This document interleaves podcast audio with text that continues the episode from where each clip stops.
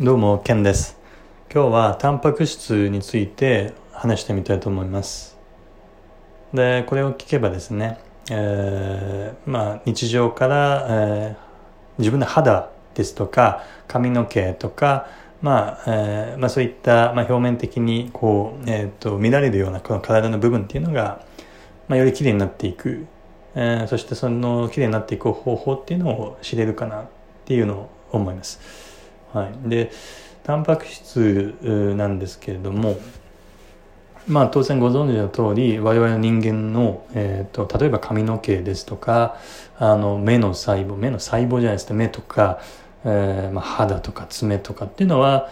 タンパク質でできてますね。でこのタンパク質っていうのはやはり、えーまあ人間の体というのはそのタンパク質をまあさらに分解するとアミノ酸みたいなアミノ酸みたいなあそういったものでこうまあ構成されているのでまあアミノ酸にブレイクダウンできるんですけですけれども。でかつ人間の体はアミノ酸っていうのをまあ自分でまあ人間だけじゃないんですけど我々まあ哺乳類も含めた生命体っていうのは動物っていうのはあまあ何らか何らかの手段でですねこう自分の体の中でえっ、とまあいくつかのですねえっ、とアミノ酸を、まあ、生成してで、まあ、それでこう、まあ、体に利用するっていうようなことが行えるような構造になってるんですけれどもただそれって、えっと、全ての全種類のアミノ酸アミノ酸もいくつか、えっと、種類があるわけですけども全種類の必要な必須アミノ酸を、まあ、生成さできるわけではないので、まあ、あのタンパク質というような形の栄養素、まあ、そんな形で外部から摂取する食べ物から摂取する。まあ、必要があるというわけですよね。でよく言われるような三大栄養素っていうことで炭水化物、脂質タンパク質というような形になっていてまあその中でま三大栄養素と言われる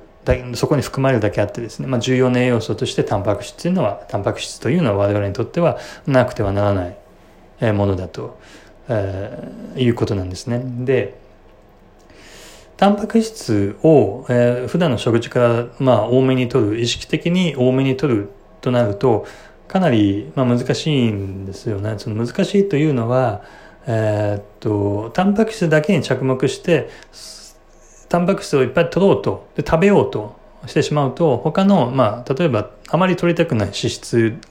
を無駄に過剰に取ることになってしまったりですとか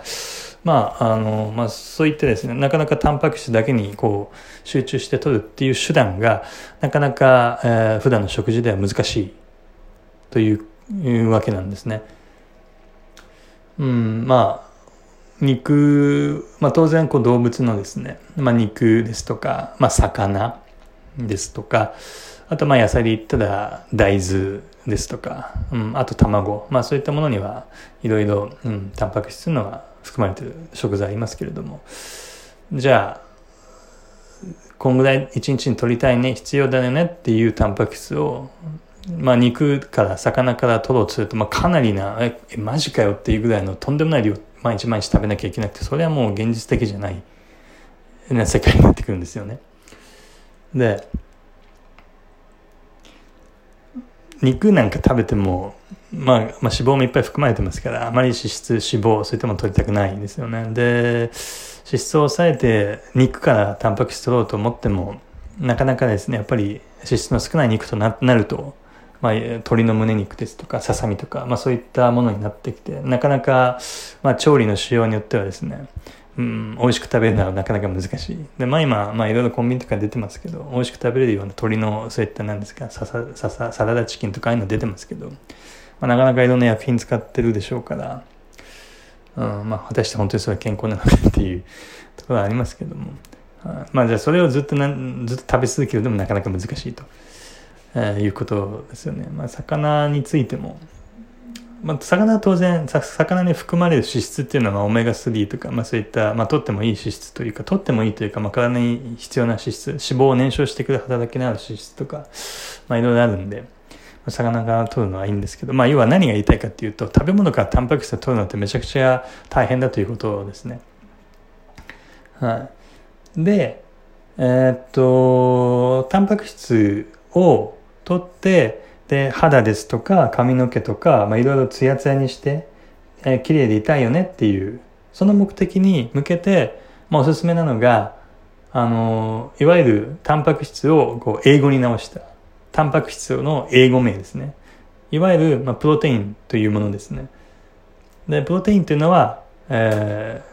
ー、まあ、あくまでそのタンパク質、三大栄養素であるタンパク質の英語名ですから、えー、まあ、え、ですからというか、それだけででしかないんですけども、ここでいうプロテインを取りましょうっていうのは、あの、まあ、サプリメント、補助食品としての、プロテイン、タンパク質摂取がおすすめですということです。で、で、こうなってくると、よくこの日本の国ではなかなかこうフィットネスに対しての、まあ、意識というのが、欧米に比べればそんなに進んでないので、あの、まあ、なかなかですね、その、プロテインイコールマッチョみたいな、プロテインイコールゴリマッチョみたいな、あんな風にはなりたくないよみたいな、そんな意識が、なんか日本の中では多いですよね。でも最近は、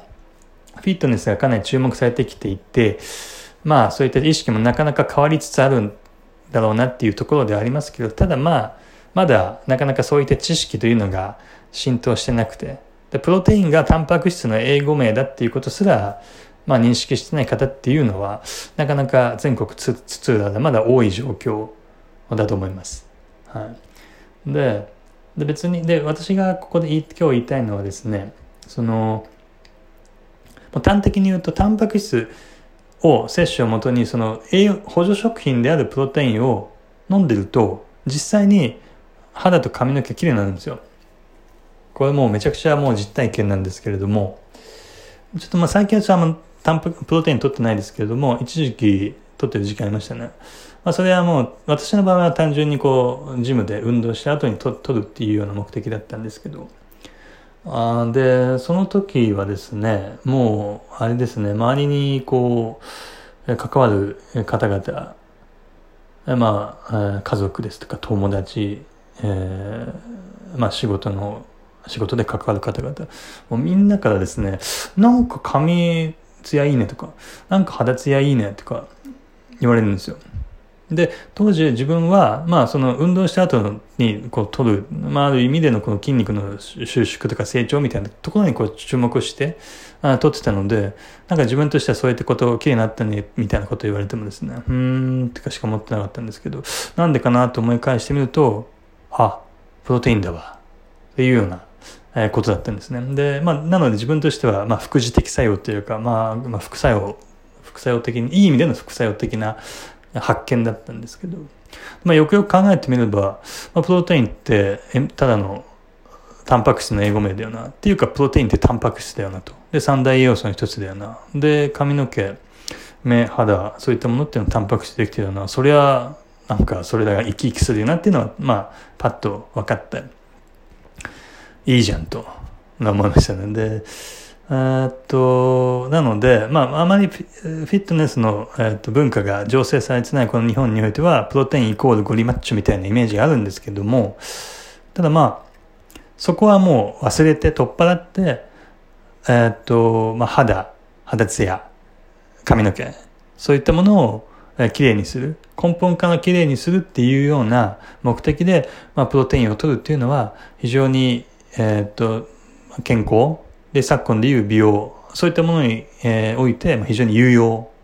非常に役に立つ、まあ、ことだということなんですね。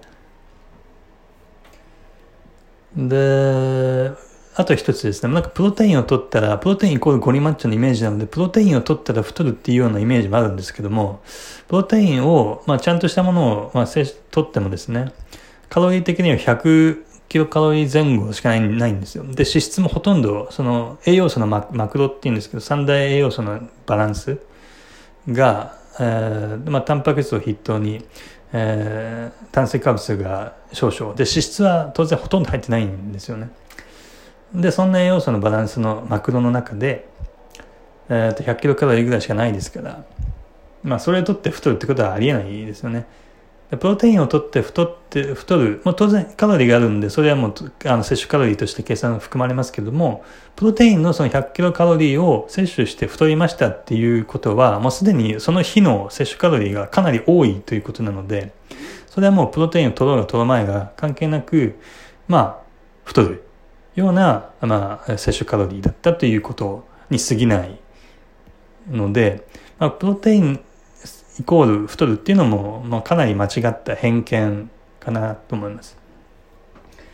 で